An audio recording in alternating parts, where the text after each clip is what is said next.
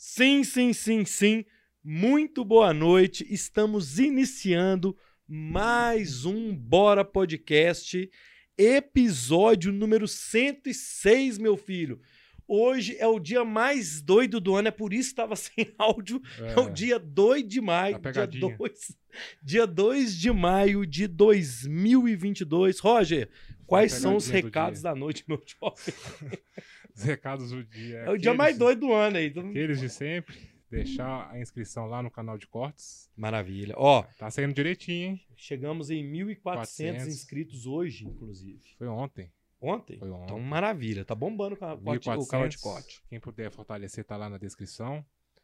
Agora, Tô atrasado só o sargento, né? Que não tá atrasado, né? É, foi semana nessa, passada, né? É nessa, então nesse, estamos no prazo ainda. Nesse tempo ainda. Maravilha. E para essa live, deixar o like, comentário, manda mensagem, compartilha a live para todo mundo, manda no WhatsApp, nos grupos. Quem quiser deixar um recado pro Bruno ou pra gente, aquele super chat para furar a fila, a partir de dois reais consegue escrever ah, no YouTube. Menos que isso que é o detalhe. Dá. É o único lugar que é bonito furar a fila é no super chat. Isso aí. a partir de dois, que o YouTube deixa escrever uma mensagem, menos que isso é só o, o destaque. Cara, e aquele ali. negócio que a gente colocou o vale presente, hein? O que seria isso? Deve ser tipo aquela figurinha, não, sticker? Hum, depois você podia olhar, né? Não lembrei disso é, aqui agora. Pegar meu celular, vou o YouTube liberou pra, pra gente um tal de vale presente, a gente não sabe o que que é. Pois é. Depois você dá uma olhada vale então, durante não era outra coisa, não? Hã? Não era outra coisa, não? Não. Vale presente. Eu acho que alguma coisa para mandar dinheiro também. Tá. É, depois você olha, isso é importante. Lembrei disso aqui agora. E pra quem não quiser mandar o superchat, às vezes tá sem cartão, tem medo de colocar na internet. É. O Pix, Pixão da massa. O Pix é gostoso, que, que vai estar tá na tela na próxima tela. Na né? próxima tela, luiscarlosilva.gmail.com. .com. Vai estar tá abaixo do Voi Aqui. Exato. No, no, mais famoso no canto superior esquerdo aqui, ó. Não é isso? Isso. Partiu? Bora então? Bora. Então partiu, galera. Hoje no Bora Podcast estou aqui com o tenista multicampeão. Cara, Bruno, Bruno é, sabe que sabe que ele assim, é, é, é, até meio clichê falar isso. Mas que dia que eu ia estar sentado trocando ideia com você, bicho? Bem-vindo, cara. Muito obrigado. obrigado você, pô. Obrigado pelo convite, primeiro de tudo. Prazer estar aqui com vocês. É, no Bora Podcast. Já tem um tempão, né? Que a gente. Já tem um tempo. É, é ué, mensagem no Instagram funciona, né? é, de vez em quando a gente olha ali, chega um bocado. Mas foi bom, bom que vocês mandaram. Prazer para mim estar aqui. Demorou para conciliar a agenda, é. mas sabia que uma hora ia dar. Obrigado, viu, cara? Prazer é meu. Espero que você goste, que a gente vai ter um papo bem tranquilo, suave, beleza? Bom demais. Estamos preparados. Então vamos lá, galera. O Bora Podcast de hoje é um oferecimento do Voi Aqui. Se você quer comprar passagem aérea corporativa, aluguel de automóveis e hotelaria, mande um e-mail para contato arroba voiaqui.com.br contato arroba voiaqui.com.br Chama o Rogério lá, faça sua cotação. Fala que você viu aqui no Bora Podcast que eu te garanto que você vai ter as melhor, os melhores preços e condições. E o detalhe, vamos valorizar os agentes de viagem, porque ó, o homem aqui viaja 40 semanas por, por ano, ele vai ver que ele já teve perrengue no aeroporto, já teve perrengue no voo. É então. Então, então, é importante você ter um agente bacana, profissional, que saiba né, te auxiliar no momento mais complicado da sua viagem, beleza? Ô, Bruno, você morou no Iraque, velho? É. Como é que foi isso? Você é de BH mesmo? Eu sou é de BH, é? sou nascido de BH, hum. família toda mineira. Meus pais não são de BH, mas são mineiros. É... E meu pai, cara, na década de 80, meu pai é engenheiro civil, trabalhava na Mendes Júnior e eles ganharam uma, uma obra lá e foi ah. uma porrada de gente aqui do Brasil trabalhar lá no Iraque. E aí, família toda, não teve jeito, né? Que cidade? Bagdá mesmo, não? Bagdá, a gente tinha sede Bagdá, mas eles estavam construindo uma estrada, ferrovia e tal, umas coisas que ligavam algumas cidades. Então, eles tinham alguns acampamentos ao longo da, da, da estrada uhum. para facilitar, porque tinha ponto que era 200, 300 quilômetros de Bagdá. Então, a gente, a, gente morou, a gente morou lá seis anos. Cinco anos a gente morou em acampamentos. E no sexto ano, meu pai foi transferido para o escritório Acampamento meu pai ficava... mesmo, velho? É, cara, é, acampamento mesmo. É, roots total, é, casinha de, de metal lá. é, é, quente pra cacete no verão, né? Então Aham. tinha que ter toda uma proteção.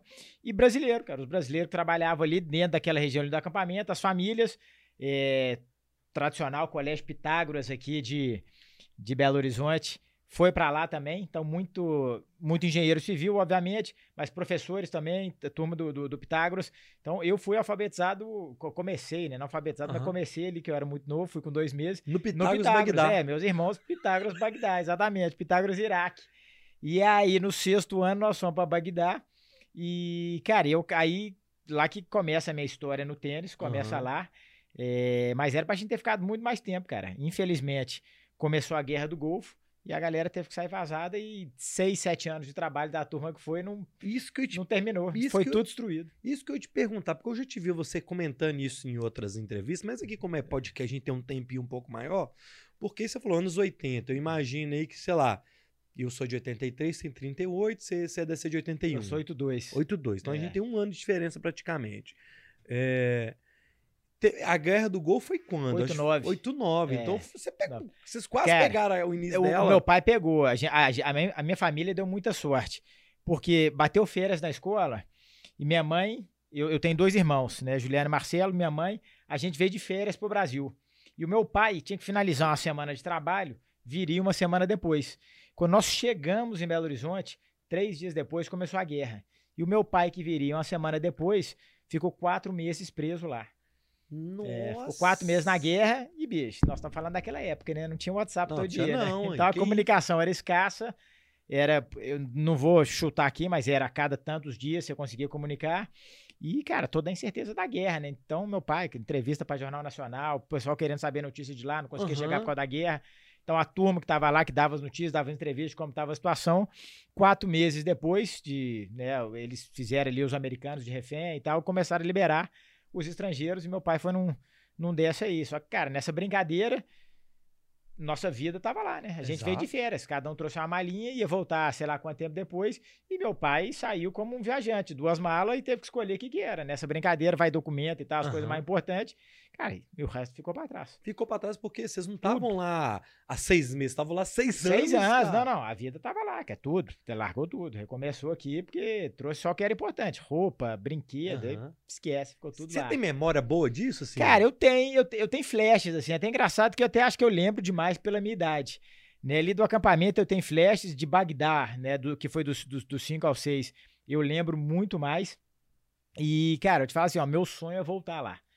Você nunca mais voltou? Nunca mais, cara, depois Você da guerra... mundo, pô. Não, depois da guerra, cara, não tem como voltar lá por enquanto. É, é super inseguro e tal. Então, assim, o meu sonho é voltar lá, ver o lugar que eu cresci e eu quero levar meus filhos lá, né? Então, cara, assim, é, Cara. espero um dia conseguir voltar lá. Ah, você vai. Você tem que É. fazer. Uma hora vai. O dia que tiver Um uma dia- paz lá, um É, trem, você tem, tem que ter uma trégua lá pra gente conseguir voltar. Cara, que- isso é muito doido, velho. Porque como é que são as histórias da vida, né? É. O, o- o- o pai leva a família, ficaram tantos anos, volta. E aí hoje você é um cara reconhecido, rodou o mundo e não, não foi. Que doideira, cara. É E aí doido. tinha, um, tinha escolinha de tênis? Cara. era futebol? O que que era? Não, cara, lá, assim, ó, é, é engraçado, cara, que por causa da guerra, por causa de Saddam, dessas loucuras de lá, o povo árabe tem uma imagem um pouco distorcida, né, cara? O povo árabe é um povo super bacana, cara. São super acolhedores, são super amigáveis, adoram receber em casa. Então a gente tinha muita amizade lá, é, a família, né? Então, assim, é, gostaria muito de voltar. E quando você viaja países do mundo árabe ali que, que são seguros, você vê realmente o, o povo árabe é um povo Aham. é um povo muito bacana. E o tênis entrou na minha vida por causa dos meus pais. Os meus pais nunca jogaram tênis, por um breve período só. E, e- e ali no Iraque, a gente estava no acampamento principal que chamava Sifão. Era o maior acampamento deles, onde ficava Pitágoras, então tinha um clube. E nesse clube tinha quadra de tênis. E aí a- meus pais começaram a jogar com os amigos, tal, para passar tempo. E eu, naquela época ali, com 4, 5 anos, comecei a arrastar a raquete, bater bolinha para lá e para cá. E quando chegou em Bagdá, o, o meu pai viu aquele interesse, eu brincando, e perguntou: você quer fazer aula? A gente morou num prédio, que era uma parte hotel, e tinha uma quadra de tênis. Meu pai perguntou lá embaixo, tinha um professor. E aí, cara, comecei a, a fazer aula lá. Então, meu, meu primeiro contato com, com tênis foi no Iraque. Comecei a jogar em Bagdá. Que doido, É. cara. Que é louco, doido. né? E depois de lá pra cá, cara, eu mudei bastante por causa do meu pai ainda, Belo Horizonte, Fortaleza, Rio de Janeiro. E o tênis sempre presente na minha vida, cara. Do, do dia que eu peguei a raquete eh, no Iraque, eu nunca deixei de jogar Nunca tênis, mais. cara, Olha nunca aí, mais. cara. Nem aquele negócio, ah, 12 anos, surtei, parei seis meses, nunca na minha vida. 40 anos. Que doido. É 40 eu tô, né? 35 anos 35 de tênis. anos de tênis, É. cara. Ó, galera, vocês viram aí que o papo hoje vai ser legal. Queria mandar um abraço pra quem já chegou no chat aqui, ó. Leonardo Ziviane, bora. Iago Vaz, bora, boa noite. Terezinha Vieira, boa noite. Deus abençoe. Obrigado, Terezinha. Rogério Carlos, a galera falando lá do início, lá já veio aqui. Hugo Vilaça tá aqui também. Rogério Oliveira, boa noite a todos. Boa noite, Rogério. Boa noite, Roberta. Ó, todo mundo que for chegando aí, deixa a sua mensagem que a gente vai voltar no chat, beleza? E aí, Bruno, então nessas andanças do seu pai, é, sempre com o tênis acompanhando. E que horas que você viu assim, cara, esse negócio vai ser profissão? Porque É. até então você era um adolescente, criança, mas vem a competição, vem um lado Vem, competitivo, vem. né? É, cara, o negócio vai, vai fluindo, né, cara? Você vê, os meus pais foram, é, eram leigos, né, no, no esporte ali, então sempre incentivaram o esporte, mas em termos de competição e do processo todo, não tinha a menor ideia. Então sempre gostaram. O tênis é um esporte muito bacana ali para o menino estar crescendo, trabalha em equipe, né? Tem todas Uhum. as dificuldades, acho que ajuda no crescimento da, da criança. E ali com os meus. Cara, eu sempre me dediquei, treinei, sempre fui para as equipes e tal. Com os meus oito, nove anos, com uma, uma história muito doida. Não muito doida, mas muito. É, é doida, mas muito bonita. Uhum. Que o professor Ailton, aqui de, de Belo Horizonte, na época a gente treinava no Barroca, eu fui treinar com ele. E ele foi meu, meu formador, assim, foi o primeiro cara que me, realmente me formou e começou a me levar para os torneios, tá? E eu falo que ele é muito doido porque o Ailton e o filho do Ailton hoje trabalham com a gente na nossa academia formando crianças. Então, o meu filho, Noah, faz aula de tênis com o filho do Ailton. Então, isso é- isso é demais, então, Isso assim, é ó, demais. Demais, demais. Então, assim, pra mim, cara, é, é- é emocionante. Toda vez que eu vou lá, eu vejo o Ailton trabalhando com a turma, o filho do Ailton formando meu filho também, ensinando ele a jogar tênis, é demais. Velho, Então, que eu arrepiei. É de arrepiar, de arrepiar. Então, assim, o Ailton é, é, é- é um dos maiores formadores que, que tem aqui em Belo Horizonte, em Minas. É um cara que eh, a turma não dá muito valor essa primeira parte da, da- da- do contato da criança com a raquete. Cara, só que esses primeiros anos são muito importantes. São então, quando você tem um bom formador como o Ailton, isso encurta demais o tempo do menino evoluir. Porque muita técnica no tênis, muita coisa Aham. envolvida. Então o menino tem que bater a bola direitinho, tem que saber os conceitos, né? Porque você pega o menino, não é que é sair dando bicuda pra tudo quanto é lado. Se você não tem alguém que sabe chegar nele com jeito, colocar os conceitos, ensinar os golpes, cara, então caras como o Ailton, assim, ó, eu sou muito grato. ao didática, Ailton. né? Didática total, É. cara. E no início, porque depois que você vai ficando mais velho, vai ficando viciado, cara, é, quanto mais tempo, mais difícil você tirar os vícios que Aham. você tem. Você bate tudo errado. Se você aprende do jeito certinho, é mais fácil. É muito mais fácil. E Ailton é um dos grandes formadores que a gente tem e que, Ô, com muita honra, que trabalha com a gente. Voltando à sua pergunta, Ah, cara, aí o tênis foi entrando, competição, competição e tal, eu fui evoluindo. Aí ali aos 10 anos eu, eu tava ali entre os 10 melhores do Brasil, com 12 anos fui melhorando, com 14 já tava ali entre os três e fui evoluindo. Eh, Jogando campeonato sul-americano, né, e vendo realmente por onde eu passava que a turma falava pros meus pais que eu tinha um potencial. E os meus pais, beleza, ele gosta, enquanto ele gostar, que ele segue, a gente apoia e tal. E aí, com, com- acho que com uns 15, 16 anos, foi onde eu comecei a realmente falar, pô, de repente tem alguma coisa aqui, né? Eu sou apaixonado por isso aqui, adoro competir e tal. E aí foi indo, né? Foi um processo natural de amadurecer essa ideia. É uma decisão muito difícil, uhum. né? Fazer a transição, você, você vê todas as dificuldades que é do juvenil pro profissional. Então, assim, foi amadurecendo, mas, cara, parte legal é, é, da minha vida tenista, da minha carreira, é apoio da família, né? É. Sempre foi incondicional. né? Meus pais sempre foram de, beleza, vamos sentar, né? A gente não entende disso aqui, vamos chamar quem que a gente confia, quem que né, pode ajudar a gente. E sempre falaram, ó, cara, minha opinião é essa. Ah, eu quero essa? Não, beleza. A gente tá com você, vambora, mas, né, já que você quer essa, é isso, isso e isso. Então vão. né, então sempre foram ali de meta. Meu pai Aham. sempre foi né, muito focado nas metas ali e tal. Mas mais, o, o mais legal, eu falar um palavrão aqui, mas o mais legal é que sempre me apoiaram, cara. Desde o início. Porque o tênis, assim. Bancar a loucura. Porque o tênis não é um esporte barato, né? Né, não. Principalmente questão de competição, né? Assim, Total. é, é, em- vamos falar de alto nível. É, Viagem, hospedagem É. e tal. Não é um negócio barato. é. E eu, eu não sei como é que é, por exemplo, de juvenil para profissional. pre- premiação de juvenil, nem Não, não existe, não é. existe. O juvenil é, é- é zero dinheiro. É investimento. investimento, investimento total. Então, assim, para os pais é muito caro.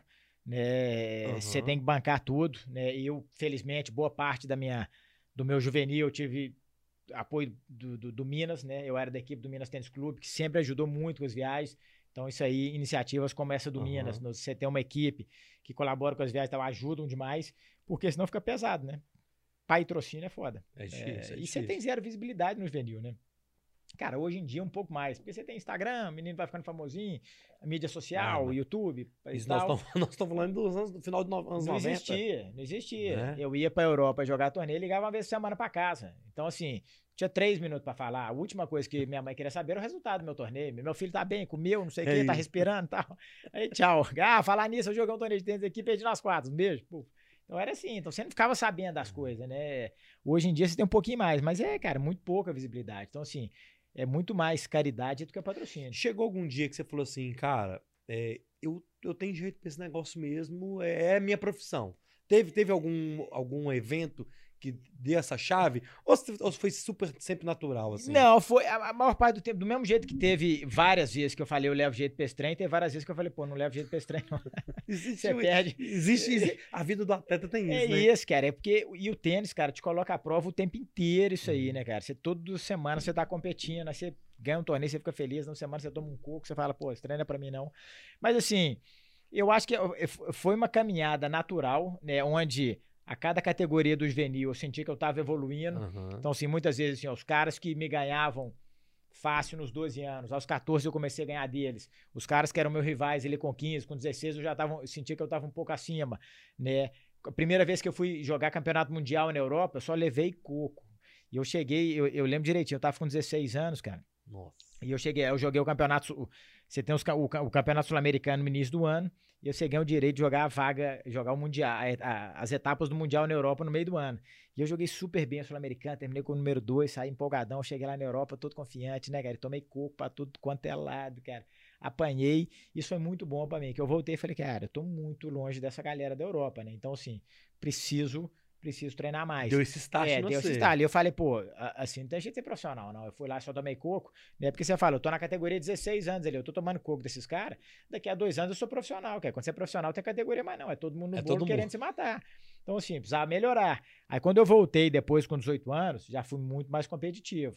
Aí você já dá um, um, um- um alerta de falar, pô, tô no caminho certo, evoluí, já tô competitivo com esses caras. Isso é muito interessante, É, cara. é. Porque isso vai do cara também. Porque se você entra numa noia, cara, que oh, esses caras são muito maior do que eu, não consigo, não. Você desiste. É, cara, desiste, o que que acontece, cara? Aqui, assim, ó, a gente pode falar horas e horas aqui dos porquês do Brasil, Aham. de formação, não sei o que, porque a gente sempre teve muito bons jogadores. Cara, mas ser, ser brasileiro para esse esporte é complicado, cara. É um esporte caro, é um esporte que ele acontece lá fora, ele acontece na Europa. Então, você ser ganhador aqui no Brasil não serve de nada. Porque você Uhum. joga futebol, vôlei, tem vários esportes que o Brasil é muito forte. Então, se você é entre os 10 melhores do Brasil de vôlei masculino hoje, velho, você é referência no mundo inteiro. Aham. É, 60 os 10 melhores do Brasil de tênis não é muita coisa, entendeu? O, o tênis acontece na Europa. Então você tem que estar né, jogando contra os melhores lá. Então é longe, é caro. E outra, a vida no Brasil é boa, cara. Pra você ver, eu, eu dos 11 aos 14 morei no Rio de Janeiro. Tá? Eu te dou um exemplo. Tô ali, vou na escola de manhã, chego meio-dia, almoço. Aí meus amigos, duas horas nós estamos pra praia surfar. Aí, putz, eu tenho treino duas e meia, vai tá 38 graus. Nossa. Aí você vai lá, cara, você treina. Cara, não é à toa que você perde a galera no caminho. Aí começa a festinha, carnaval, né? Namorada Uhum. e tal, as viagens com os amigos. Eu nunca tive isso na minha vida. Né? A gente tava conversando disso semana passada, eu tava com uns amigos em São Paulo, falando, cara, eu nunca passei carnaval fora. Isso não existe pra mim. Eu nunca peguei e falei, vamos fazer uma viagem de carnaval. Tenho 40 anos, eu nunca fiz isso na minha vida. Nunca. Eu já passei carnaval, já fui na Sapucaí, já fui aqui por ocasiões do tênis. Né? Tinha uma época que tinha uns torneios no Brasil aqui que dava nessa, eu fui. Eu nunca fiz uma viagem de carnaval. Réveillon, eu devo ter feito três nos meus 40 anos. né? Vou tirar a parte que eu era novo com os meus pais, Sim. depois que eu comecei a ser um, um tenista. Vamos botar a partir dos 15 anos. É, nesses 25 anos eu nunca fiz uma viagem de Réveillon, eu tava sempre competindo. Entendeu? Então você tem que abrir mão dessas coisas. E tem gente que não tá disposta a, a pagar esse preço. Né? Caramba, cara. Nessa época, quando você tava aí, vamos pôr aí com 17, 16, o Google já tá. Foi a época que o Google tava estourado, né? Isso, Tá. Você acha que isso ajudou? Total, total. Porque ali deu pra ver que, pô, dá, dá pra um brasileiro chegar. Exatamente. O Guga, eh, o Guga tem algumas coisas. Eu, eu sou seis anos mais novo que o Guga. Então, assim, eu acompanhei, eu sou da próxima geração já, Aham. diretamente. Então, assim, eu já vi o Guga, quando eu tinha 12, eu já vi o Guga jogando 18. Ele já era aquela referência dos Ah, caras tá. que a gente ia pro Campeonato Brasileiro e sentava lá pra ver jogar. Só que o Guga, o, o Guga tem várias coisas. Primeiro, o, o carisma dele, é, é, a genialidade não precisa nem falar, né? Isso todo mundo já sabe. Mas é um cara ultra carismático, ultra simpático e o cara que mostrou pra todo mundo que o sonho era possível, porque ele foi não foi diferente de ninguém. Aham. É o cara que saiu do lugar dele, Manezinho, da ilha, Floripa, ele, Larry, a família ali, o Rafa, irmão dele. né? Hoje a gente é muito próximo, muito amigo. E, e- e são os caras que, cara, mostraram que, bicho, a gente fez aqui, vocês também podem, né? Então, assim, pra gente, a- pra próxima geração, fez uma diferença violenta. Porque antes era uma incerteza muito grande. Você não tinha muito pra onde olhar. Era muito aquele sonho distante. O Guga mostrou, falou, cara, é possível. E não só isso, cara. Quando a gente chegou, o Guga já tava ali, né, meio que recebendo a galera. Ele sempre foi muito aberto. Não só o Guga, cara. Caras como Meligene, Meligene. André Sá, Sareta, Jaime Oncins, toda essa galera. Obviamente o Guga virou né, o que é número um do mundo, campeão de três Grandes Lãs, mas essa galera sempre teve essa cultura do passar pro próximo, né? De, e acho que isso veio muito com a gente, do, do, do ajudar, de dar sequência nisso aí. Né? Só que o Guga foi o cara que falou, bicho, é possível ser fodão. E- né? Porque ele foi fodástico, né? É, E os números dele é cabuloso. Então, assim, isso foi muito bom. Inclusive para a geração que tava com ele ali, da idade dele, assim. Tenho certeza que, que Jaime, que, que Meligene, que toda essa galera passou, você passa a acreditar mais naquele ali. Você bota mais confiança no seu taco. Exato. Porque você tá com o cara, e você cresceu com o cara. Você viu o cara com 12 anos, você vê que ele não tem três pernas, três braços. E ele veio com você, passando os mesmos problemas, os mesmos perrengues. mesma dificuldade. Mesma coisa, magrelinha ali, vai, vai criando corpo, vai na raça e chega lá. Então, assim, isso, cara, ele é um divisor de águas no, no esporte brasileiro, no O- tênis, né? Ele, assim, e, e teve. Porque ele, eu acho que ele soube passar bem o bastão e de vocês também não teria essa pressão de, tipo assim, quem é o próximo novo Guga? O Brasil. É. O Brasil tem isso, né? Tem isso. Quem que é o, no- novo Senna, É. o, o novo Pelé? É. E, e- e o Guga é isso pro tênis, É. assim. O, o próximo fora de série, quem que vai ser? É. Mas eu acho que ele, do jeito que você tá me falando, foi bem consciente tudo essa passagem desse bastão. É, vem essa pressão, acho que é normal. O brasileiro gosta disso, né? É. Então, a mídia gosta disso, de, de, de puxar pra isso aí. Mas o Guga, é, acho que não só o Guga, toda essa geração, eles sempre foram muito, muitos, muito bons comunicadores com a próxima geração. né? Eles sempre foram muito receptivos, muito abertos. Então, assim, o Guga com certeza é, é, mudou o conceito de todo mundo, né? E o Guga, depois que ganhou Roland Garros ali, que foi virando número do mundo, você sai de um status, né, tenista para um status, cara, meio alienígena, né? Esse cara, eu andava com ele ali, eu lembro direitinho, quando eu tinha 17, 18 anos, cara, você não conseguia andar na rua com o Guga. Então, assim, ele. Isso não é do tênis, né? Você vê que o cara tá um status acima, é um ídolo geral de qualquer pessoa. Né? Você vê, você vai no, no, num restaurante, você vai no shopping, você vai né? no. Celebridade. É. Você- o cara, desde o cara que, que, que joga bola na praia, o cara que não tem nada a ver com tênis, o cara sabe quem é o Guga e quer lá tirar uma foto de um autógrafo. Então ele saiu, ele transcende ao, ao, ao- ao tênis, né? E isso é muito legal de ver. E ao mesmo tempo, você vivendo com ele, você vê que o cara jamais perdeu a simplicidade, jamais perdeu essa essência dele. Doido, doido. Bruno, você começou no simples, beleza? Você ficou quanto tempo no circuito? Você ficou quanto tempo é, no simples? E por que, que você escolheu ser um é, duplista A que fala? duplista, é. Por que, que teve essa mudança?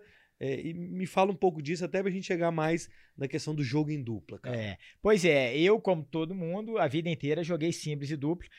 É, cara, e todo mundo, desde pequeno, você foca a sua carreira. Eu acho que isso até mudou um pouquinho agora na transição. O pessoal já começa a enxergar. Eu acho que a gente abriu muita porta para isso. É, mas assim como todo mundo, a gente começou.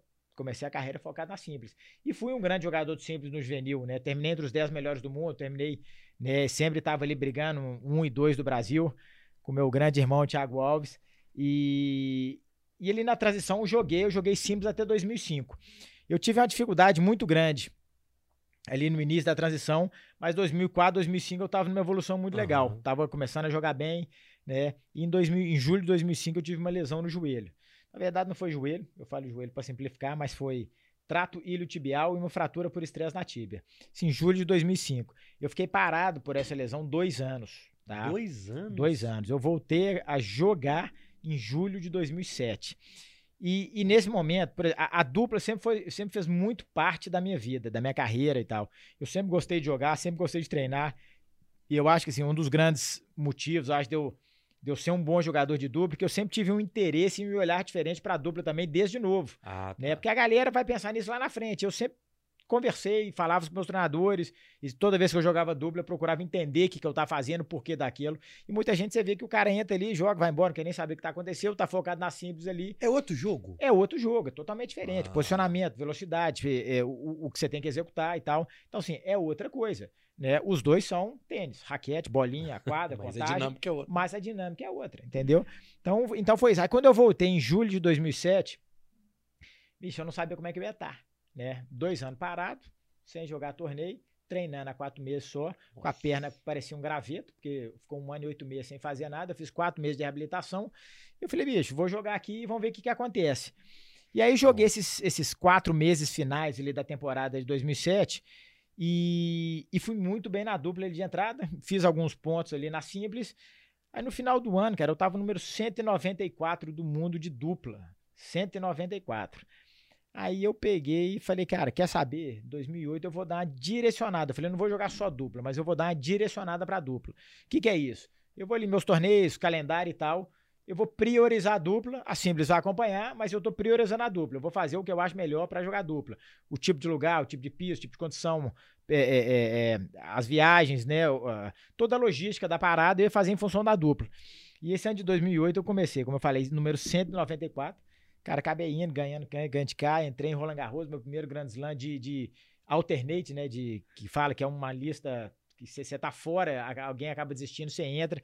Cheguei na semifinal, na, na semana seguinte eu ganhei meu primeiro torneio de nível ATP.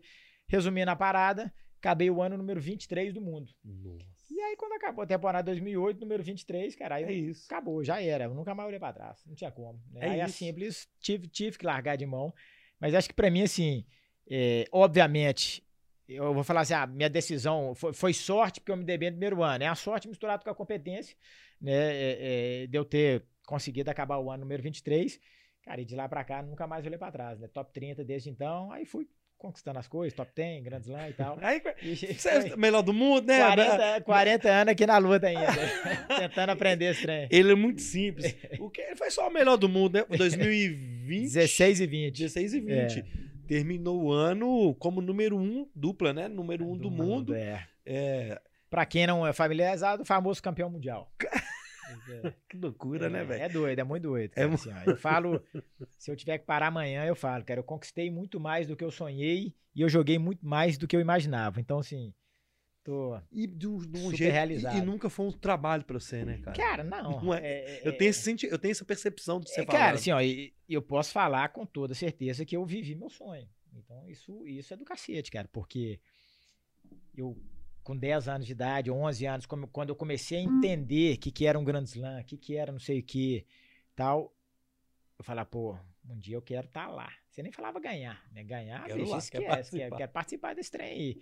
Então, assim, e, e, aí você vai crescendo, aí você joga aquele no juvenil, né? Você já, pô, já realiza o sonho. Aí quando você joga no juvenil, cara, aí você sai, velho, arrepiado. Você fala, bicho, eu quero viver isso aqui. Nossa. Isso aqui é do, é do, do cacete demais, cara. Isso aqui é, é onde que eu quero estar. Tá, é. Jogando com essa galera, entre os melhores e tal.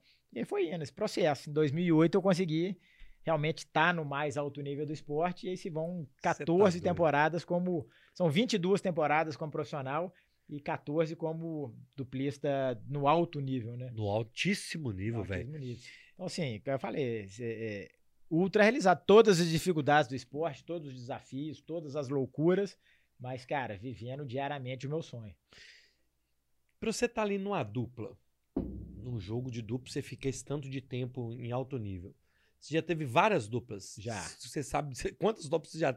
Porque, é, é, porque você pega a dupla e corre não sei se é correr que fala. É, o, circuito o circuito todo. Você é obrigado a estar sempre com essa mesma você, dupla? Você não é obrigado a nada, na verdade. O que, ah. que acontece? Para você ter chance, primeiro, de ser campeão mundial e segundo, para estar tá no Finals, que é o último torneio da temporada, a que pontuação... reúne os oito melhores, a pontuação é como dupla. Então, na dupla você tá. tem dois rankings, que é o ranking da dupla e o ranking individual de cada um. Então, se eu jogar com você essa semana e com ele semana que vem, eu vou fazer ponto com vocês dois. Vai entrar pro meu ranking individual de duplas. Mas a gente soma junto e eu, se eu jogar com ele, somos junto também. Então, eu só tô dividindo meus pontos. Então, todo mundo joga junto, todo mundo pega um parceiro. Obviamente que isso aqui é igual trabalho, tem que dar certo, se der resultado e tal. Então, você vê essas separações e tal. o- o- o, Acontece muito, porque, cara, é diretamente ligado a resultado. Mas todo mundo joga junto para realmente ter essa chance Entendi. de chegar no ATP Finals, que é o, o último torneio da temporada. Que Até é o, ter um com o jogo encaixado. o jogo encaixado, é. entrosamento, treinar. Você vira um, você vira um time. Que é, como- que que você você tem jogado ensaiada? Tem, tem, Tem. tem, tem, igual por exemplo lá no vôlei. Tem tudo. faz o Faz sinal, sinal, tem tudo. tem tudo. Tem tudo. Sim, ó, cara. assim, E ó, tem afinidade, né? Obviamente pessoal, né? Muito. Por exemplo, no meu caso, a afinidade é ultra importante. que- Porque quando você começa a jogar com um cara, é relacionamento, cara. Você fica. Bicho, quando eu tô no torneio, é quase 24 horas com o cara. Você acorda. Provavelmente você toma café, porque vocês vão ter o mesmo horário, vocês vão descer junto pra Aham. tomar café. Aí vocês vão, treina, conversa, fala do jogo, perde, ganha, né? Que dia que vai pôr o torneio, escuta de cá, reclama, um cara Tem uma diarreia mal. hoje. Não, o- exato. O, o- cara, seu parceiro jogando bem, você jogando mal. Amanhã vice-versa. Então, assim, é relacionamento. Então, afinidade é muito importante pra você aguentar isso aí.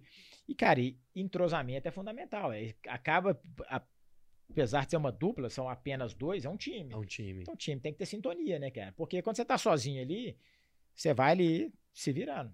Agora, dupla é sintonia. Então, você tem que saber. E, assim, acho que um ponto forte do meu jogo ao, ao longo da minha carreira é que eu sempre fui um cara é, meio. é, é, é, acho que a, a minha capacidade de adaptar é um dos meus pontos fortes. Então, assim, eu Uhum. consigo jogar com diferentes estilos de parceiro.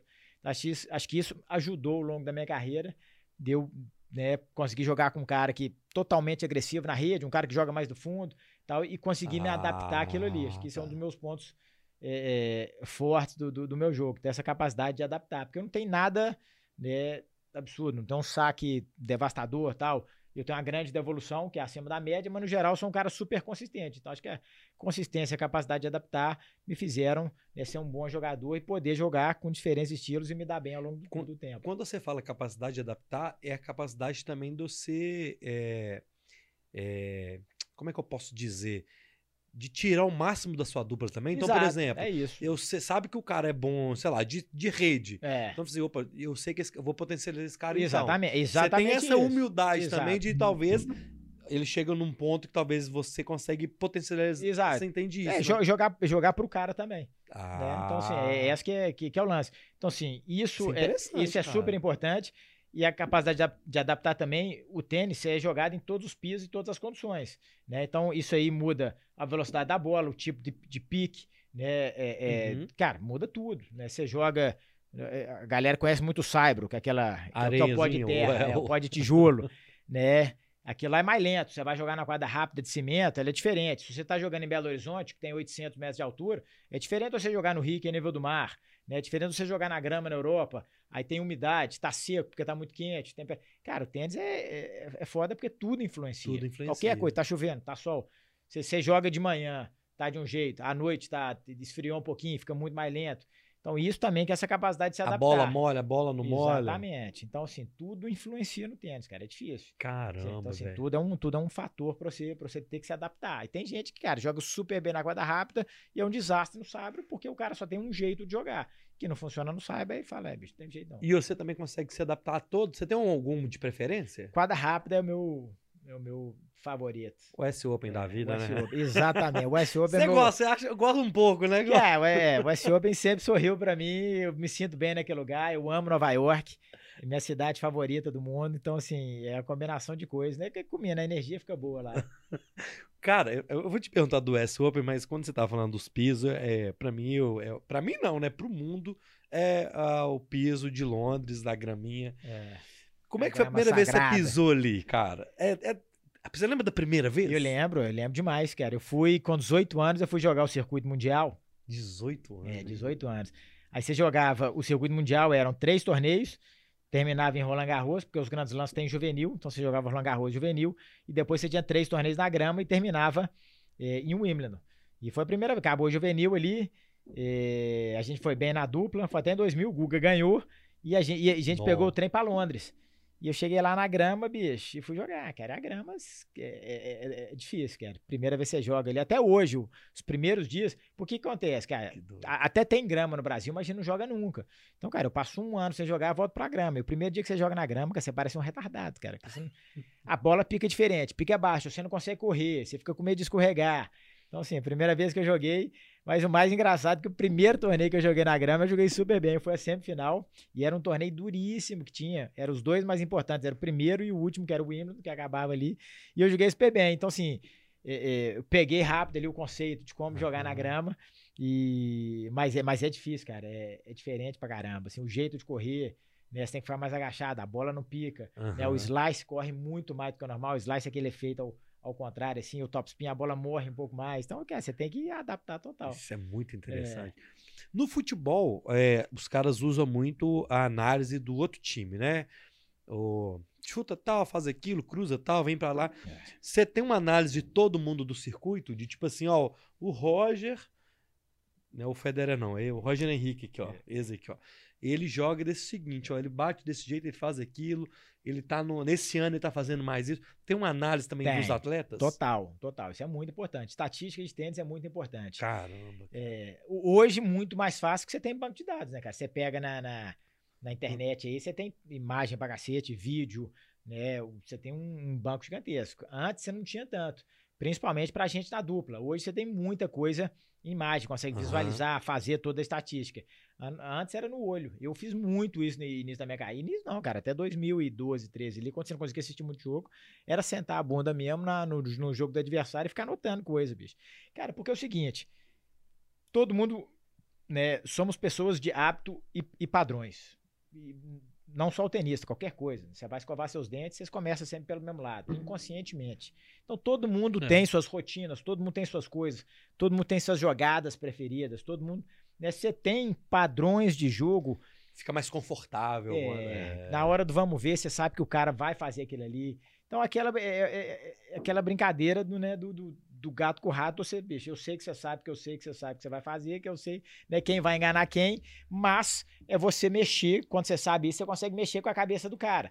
Então, por exemplo, tem muito cara que inconscientemente, e ele não sabe que a galera tá percebendo, o cara, por exemplo, ele começa o game sacando sempre no mesmo lugar. É o saque dele lá, toda vez você sai uma porrada no, no, no, meio da quadra. Tá cheio de energia. É, você vê que é o seguinte: 80% do, do, do, dos games o cara começa assim, porra, já é uma informação que você já tem ah. que né, pegar. Ah, todo ponto é importante, né? Toda vez que fica ali 15, 30, o breakpoint na vantagem, ele gosta de sacar aberto.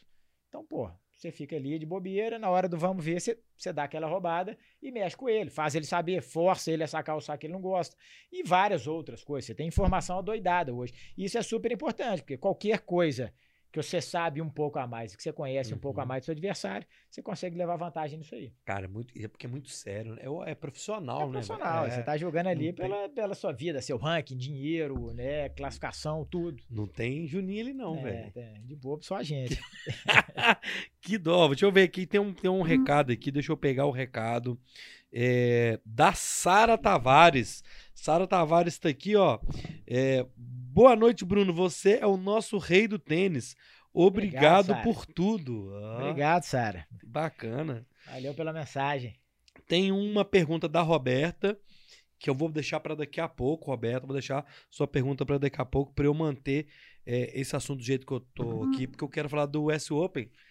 Qual que foi, velho? Assim, a sensação. Porque aquele lugar é mágico para você. É tanto pelos títulos, até pelo ano da Olimpíada, ano passado, que você foi lá e tal, e não, não era um não era um resultado que você não estava esperando tanto, né? É, Porque exato, pela, pela Mas, é, como é que foi? Eu quero que você fala do título primeiro.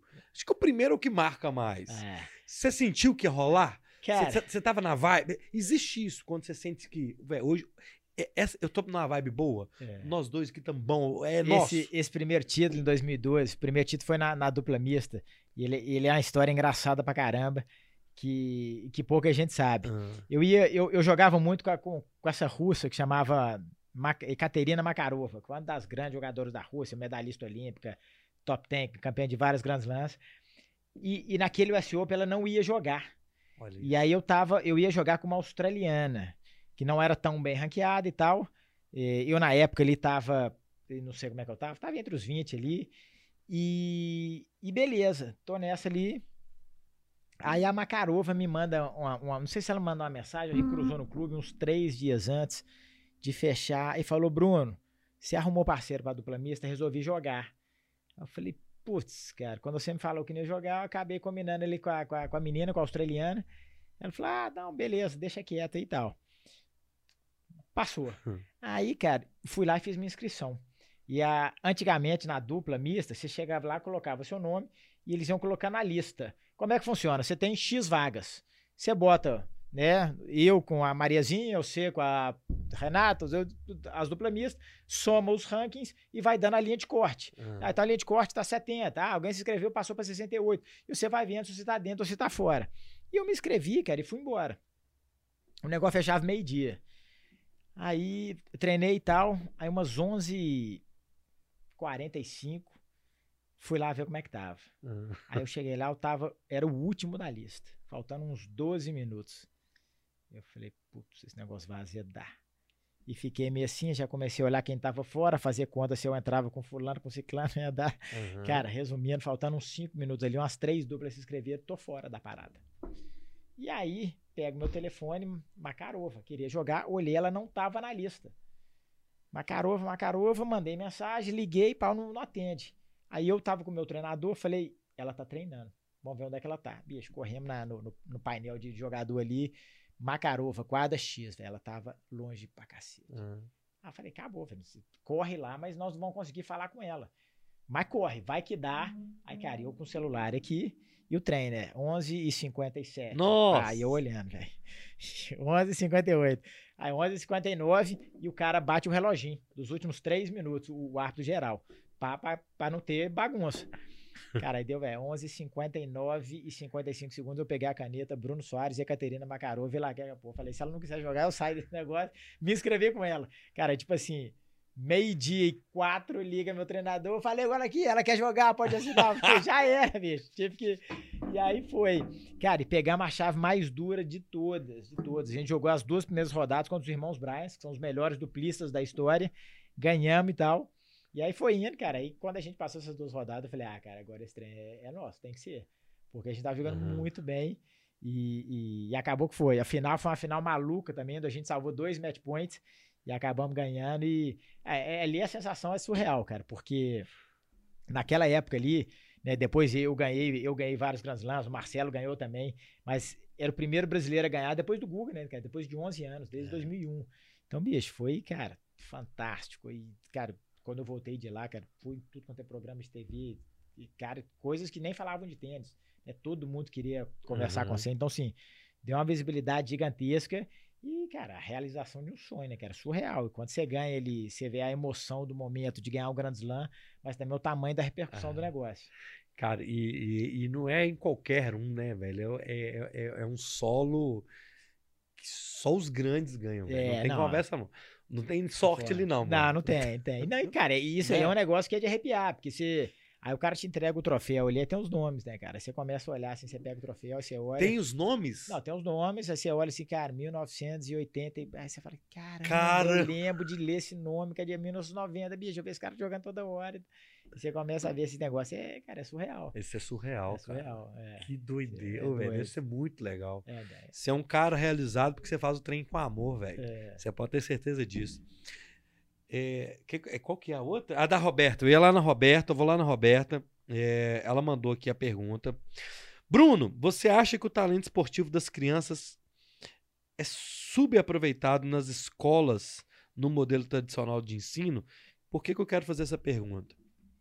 Porque lá do menino que estava lá em Bagdá, brincando, até o, como é que fala o, o treinador? O Ailton. O Ailton. E até o campeão do, no US Open, Teve coisa que você aprendeu, que você seguiu até lá, que valeu. Acho que você meio que já falou lá no início, mas é. que valeu. A sua base foi bem feita. Por que, que eu tô te falando isso? Porque é. a educação da criança ali é importante esportivamente. Importantíssimo. Repete a pergunta dela. Ela está perguntando das escolas de o talento, não. Escolas... Escola do modelo tradicional. É, colégio. Colégio. É, é não, o Roberto. É, Nem essa, tem, eu acho. É, exatamente. Essa pergunta sua é muito bacana, mas, cara, hoje assim, eu estou muito por fora, mas as escolas não elas até têm as- algumas modalidades, eh, eh, tem educação física, que você joga alguns esportes, Handball, mas é- basquete, é, futebol. completamente focado ali à atividade física e não a- a- a- a- ao desenvolvimento daquela criança naquela Aham. modalidade. Então você tem que procurar um clube, você tem que procurar uma academia de tênis, um centro de treinamento, né, dependendo da sua modalidade. Então eu não acho nem que ela não que ela é subaproveitada, ela não, ela não existe no momento. É uma coisa que tem os Estados Unidos é isso, né, cara? O cara Uhum. vai para o colégio e joga, ele escolhe a, a modalidade dele e, e- e joga e treina e, né, e tem toda uma programação junto com o estudo.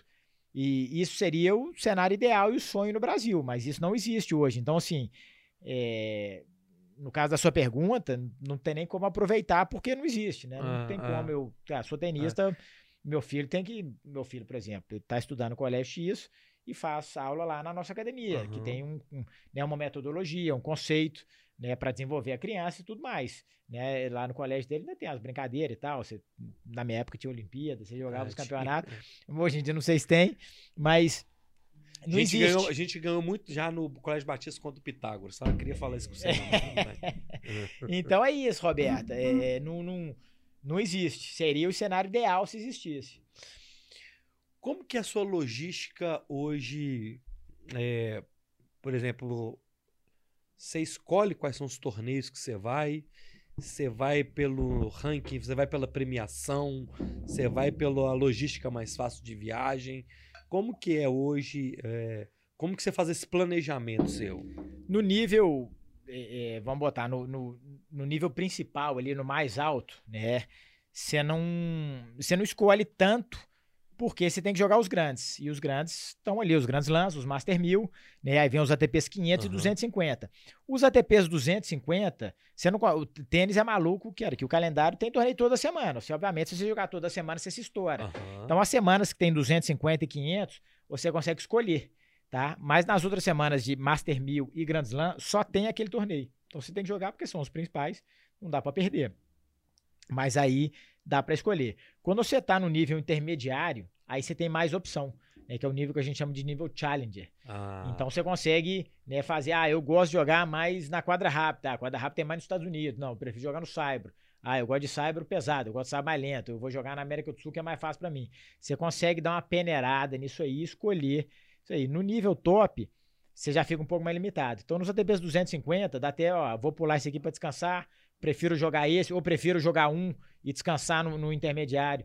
É, A gente faz muito isso, né? Antes eu, semana antes de Grand Slam, né? é, No início da minha carreira eu gostava de jogar, porque eu não, eu não ia tão longe ainda nos Grand Slams, então eu queria chegar com mais ritmo. ah, né? Depois que eu comecei melhor nos Grand Slams, eu preferia jogar um antes, pular a semana anterior e focar no meu descanso e na minha preparação, né? Pra ter realmente ali uns 10 dias para pegar firme na parte física, de quadra e tal, e chegar no Grand Slam descansado. Então isso aí você consegue escolher. Mas os grandes é, são os mesmos para todo mundo e É, É. é, porque você, você é o. Não é, para. É, você tá doido.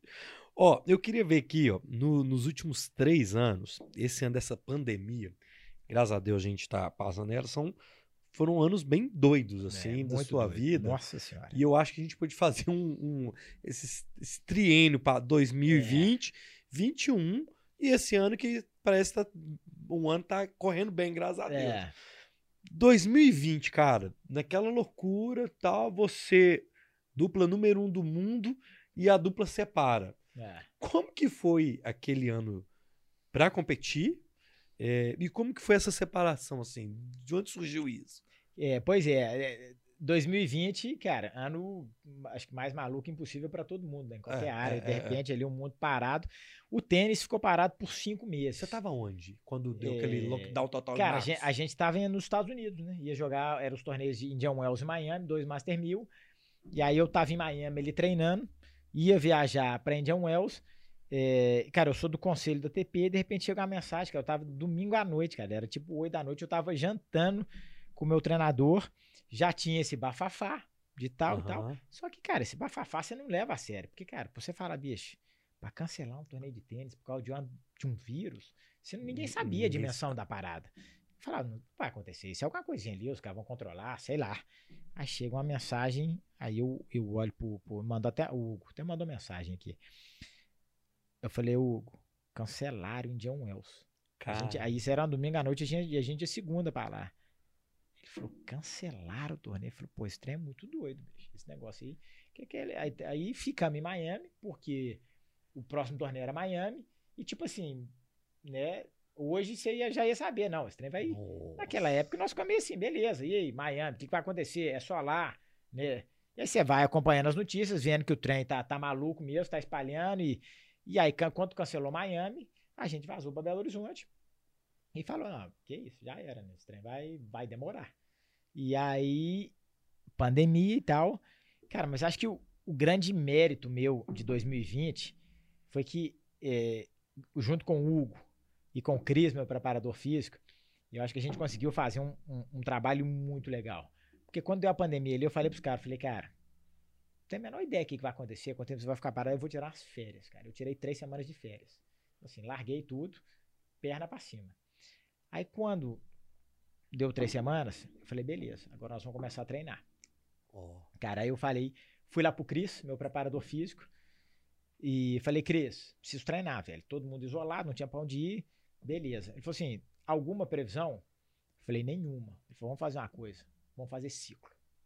Nunca na sua vida, né, meu, meu preparador físico há 20 anos, ele falou, nunca na sua vida eu consegui fazer um ciclo mas Porque o tênis não tem jeito, né, cara? O tênis não para. Então é só, o bicho só fica ali, né? É, é, é. fazendo malabarismo com a preparação física nossa. É diferente de outros esportes, que você faz um ciclo, aí o cara compete, aí você faz outro ciclo. Tênis não existe isso. Aí ele falou, bicho, então nós vamos trabalhar em ciclo pela primeira vez da sua carreira. Eu falei, boa.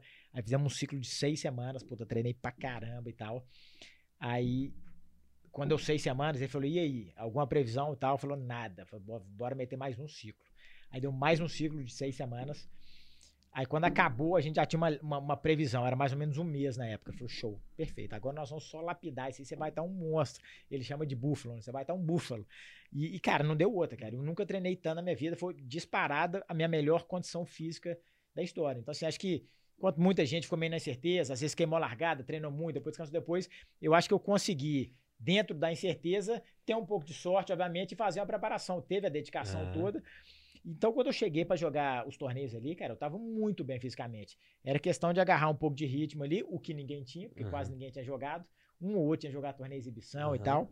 E, e aí foi isso, cara. Nós tivemos quatro meses ali alucinante, cara, ganhando tudo, ganhamos o Aussie Open, fomos uma final de Roland Garros, né, e tal. Número um do mundo. Aí o, o Mate Croata chega pra mim e fala, beleza, agora eu quero separar. Porra, né, número um do mundo. E ele queria jogar com um amigo dele, que é um outro croata que tava super bem também, e eles queriam jogar a Olimpíada junto e tal. Resumindo bem a história, dentro Aham. dessa confusão, eu falei, então vai, pô. Então vai, pronto. É. Vai lá, vai ser feliz. E aí voltei com o Jamie. Cara, e a temporada de 2021 pra mim foi maluca, porque eu peguei Covid em 2020. Mas na temporada de 2021 eu peguei.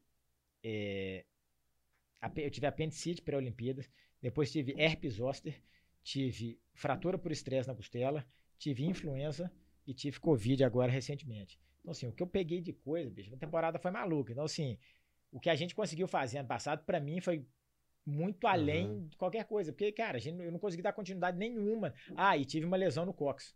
Então, assim, isso tudo da temporada. Assim, eu perdi quatro dos, dos, no, dos nove Master mil, eu perdi quatro. Não consegui Nossa. jogar. Então, assim, foi, foi outra. O E trem foi muito doido. E a coisa mais doida de todos foi a Olimpíada, a apendicite, exato. E a apendicite me tirou das Olimpíadas, de todos os torneios do verão americano, que é onde é o nosso, é o nosso melhor tour ali, e cheguei no S Open completamente sem treinar. Aham. Então, assim, me detonou geral, né? Maluca por ter sido no avião. Calma, tem ter- calma. Conta chegar lá. direito, ó. Porque é o seguinte, quem não sabe, gente, quem não sabe, o homem tava, foi conseguir o ranking para os Jogos Olímpicos, estava indo para Tóquio, no avião, deu uma crise nele, É. eu não sei nem como é que chama, se é crise de apendicite. Cara, O que, que, que, você se encontra? Descreve isso pra gente tá- gente. Você tava- tava bem? não, tava bem, normal, treinando. Tá. Aí eu ia jogar com o Marcelo Melo lá. Acabou o Wimbledon, viemos pra cá, que era gente, velho, pauleira, duas semanas, super bem, empolgado para as Olimpíadas, embarcamos. Tranquilo, Tá. senti nada. Nada, nada. BH São Paulo, São Paulo, Houston, Houston, Tóquio. Aí pego, véio, primeiro voo ali, é, o do longo, né? São Paulo, Houston. Beleza, velho. Boa noite ali, dormi, tava cansadão. Aí acordei em Houston ali. Não era nem uma dor, um incômodozinho aqui na barriga. Ah. Falei, ah, velho, tô com gases, comeu alguma coisa esquisita aí, tem um trem mexendo aí, um, daqui a pouco sai, né? Aí fomos pro aeroporto, fui ali, tomei café, tomei um banho e tal, e tô ali esperando. E o incômodozinho aqui, não passou, mas não virou dor. Era um incômodo. Aham. Ah, tô lá, velho, meio que esqueci convivi com o trem, né? E, e foi, a gente tinha cinco horas de conexão lá, e o outro voo era meio-dia. É, meio-dia e pouco. Ah. Me chamaram pro voo, entramos, saiu, né, voo diurno ali, 13 horas até Toque. Beleza, né? Aquela, aquele trem. Passou uns 45 minutos, serviram o, o almoço, né? Primeira refeição ali da viagem. Aí, cara, comecei a comer, tô comendo normal ali, acho que tava assistindo um filme, nem lembro. Pá, pá, pá, cara, quando eu acabei de comer, que a mulher tira a bandeja, assim, que dá uns 30 segundos, cara, parece que vem uma pessoa e enfiou quatro facas na minha barriga. Aí eu falei, que que é isso, cara? Aí comecei, bicho, me contorcer, velho, ficando ali. Aí eu pensei, cara, tive uma infecção doida aqui. Esse almoço aí bagunçou, comida de Aham. avião, vai saber, bagunçou tudo, é isso, né? A salmonela. É, exatamente. Tive uma infecção das, das, das cabulosas ali e fiquei com esse trem, cara. Mas doendo pra cacete, cara. E eu olhei nesse negócio, cara, passou umas 5 horas, cara. Eu fui pro banheiro Você e, tá ficando não, e vomitei de dor, bicho. Vomitei, mas assim, eu vomitei tudo que tinha pra vomitar. Assim, muita coisa. Aí, cara, quando você vomita, assim, me deu aquele alívio. Eu falei, porra, botei pra fora, né? Melhorei.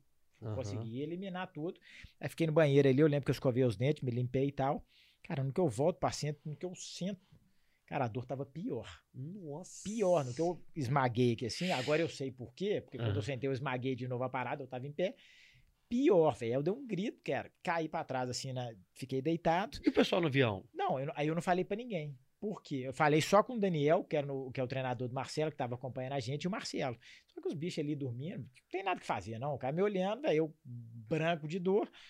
E, e- e- aí, eu falei, cara, eu não vou falar pra essa aeromoça, porque, cara, os protocolos de Covid lá estavam super restritos. Você tinha que ir pro hospital, se você tiver suspeito. Que eu falei, bicho, eu não quero ficar lá preso. Até então você não sabe o que, que é, né? Eu não sabia o que, que era, eu tinha certeza que não era Covid. Porque a, Covid não dá uma dor dessa. Então, eu não queria. E, e já tinha tido Covid, sabia É, sintoma e tal. Aí fiquei quieto na minha, cara, sofrendo e tal. Aí, cara, quando dessa aí, eu falei, cara, é um trem sério. Beleza. Falando com os meninos ali, os meninos tentando ajudar, mas não tem o que fazer. Faltando uma hora e meia, Não pode tomar menos. remédio por causa de doping também, tem É, não, isso? até até pode, porque a gente sabe os que pode, que não Ah. pode, mas não tinha nada ali na hora. Eu acho, que, eu acho que até tomei um, sei lá, um Tilenol, alguma coisa assim.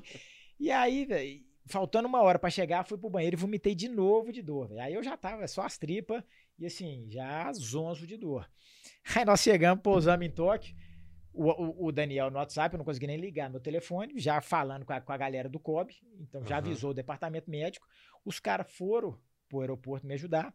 Aí, só que nessa brincadeira, pra sair do, do o protocolo de saída do aeroporto demorou cinco horas. Misericórdia. Cinco horas, porque tinha checkpoint de não sei o que, e olha documento, e teste de não sei o que, e protocolo tal, e você tinha que andar o grupo inteiro junto, porque, cara, uma loucura. E aí, velho, eu já, véio, 18 horas sentindo a dor, peguei a bomba, uma hora de busão até a vila, porque era longe, o aeroporto lá é longe. Você tá doido. Aí quando eu cheguei lá, cara, aqui as médicas estavam me esperando ali na porta da vila, cheguei, eu quase caí. Pá. Aí elas falaram, bicho, vem cá, vamos furar a fila, porque chegou porrada de ônibus, ele é mais uma hora ou menos pra passar, e passa mala. Se você entrar na vila, tem todos os checkpoints de, De segurança novo, e tal. Cortei, furei fila, já, já tinha meio que avisado lá e fui pro departamento médico do, do time Brasil. Aí, cara, já dá, pô, já tô em casa.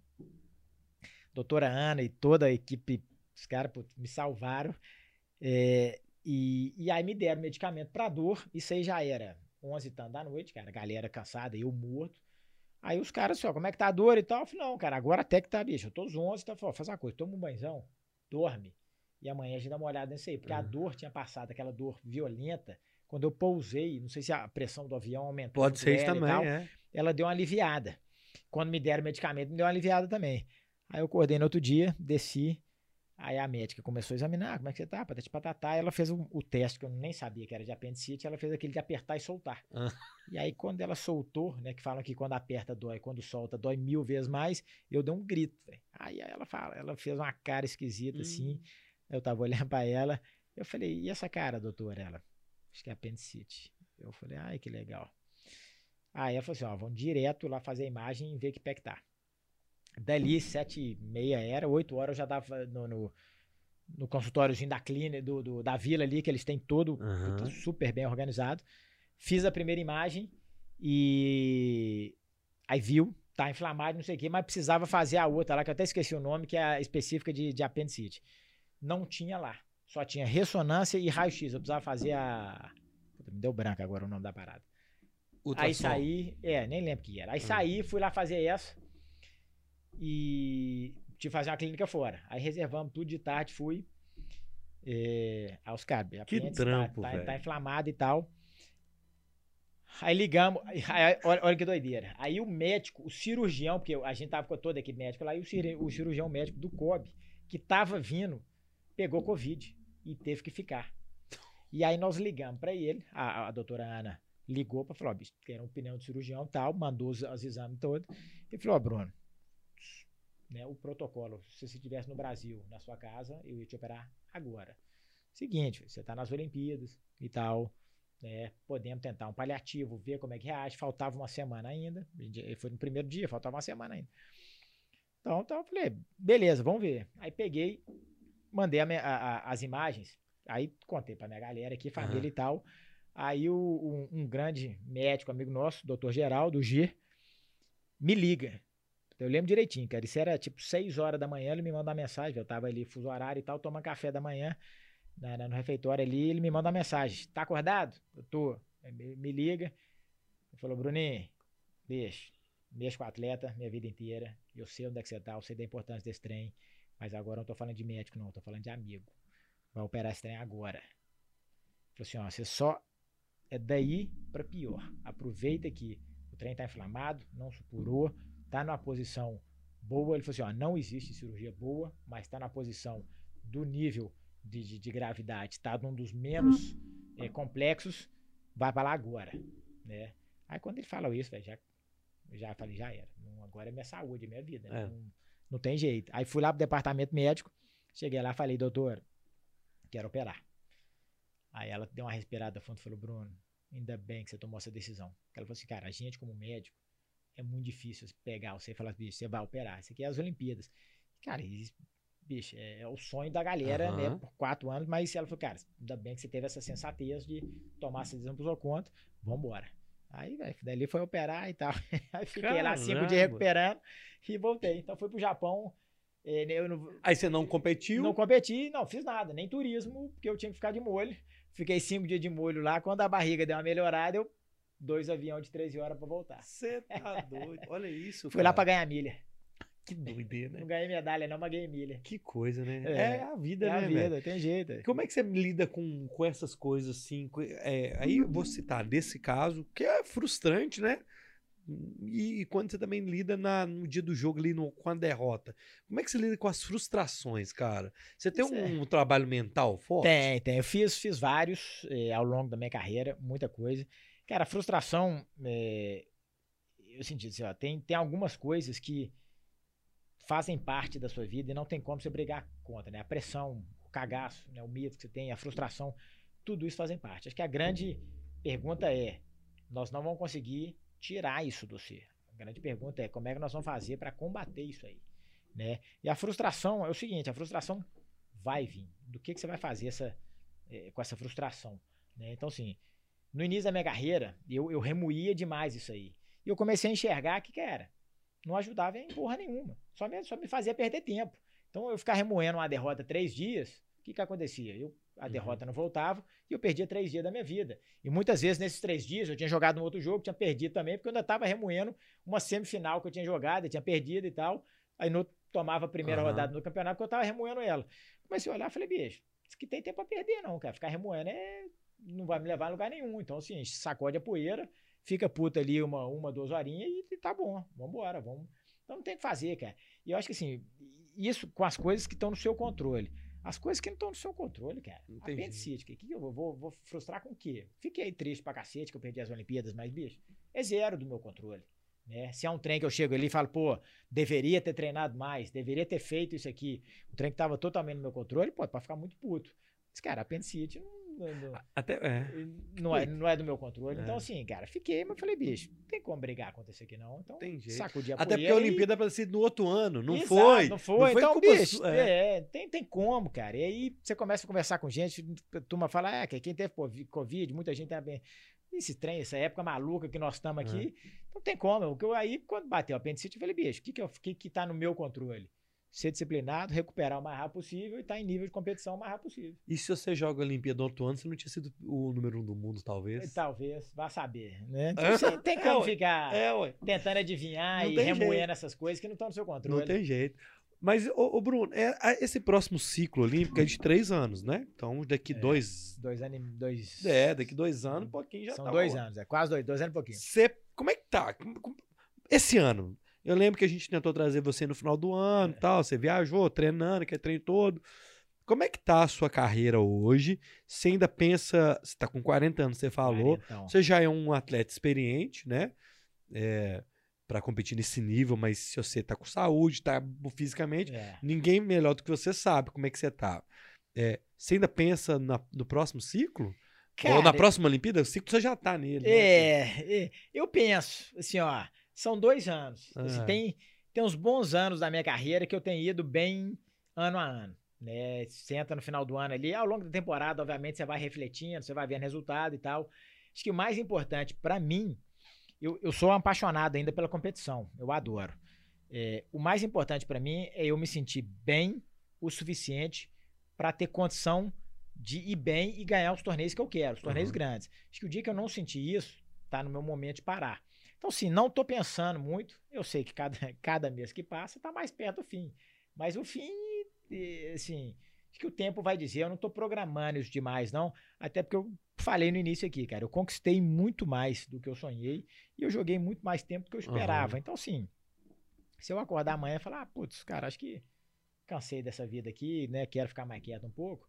Tô extremamente satisfeito, extremamente realizado. Se jogar mais 10 anos, é porque eu tô feliz dentro de quadra e tô com fôlego e tô com nível competitivo para jogar mais 10 anos.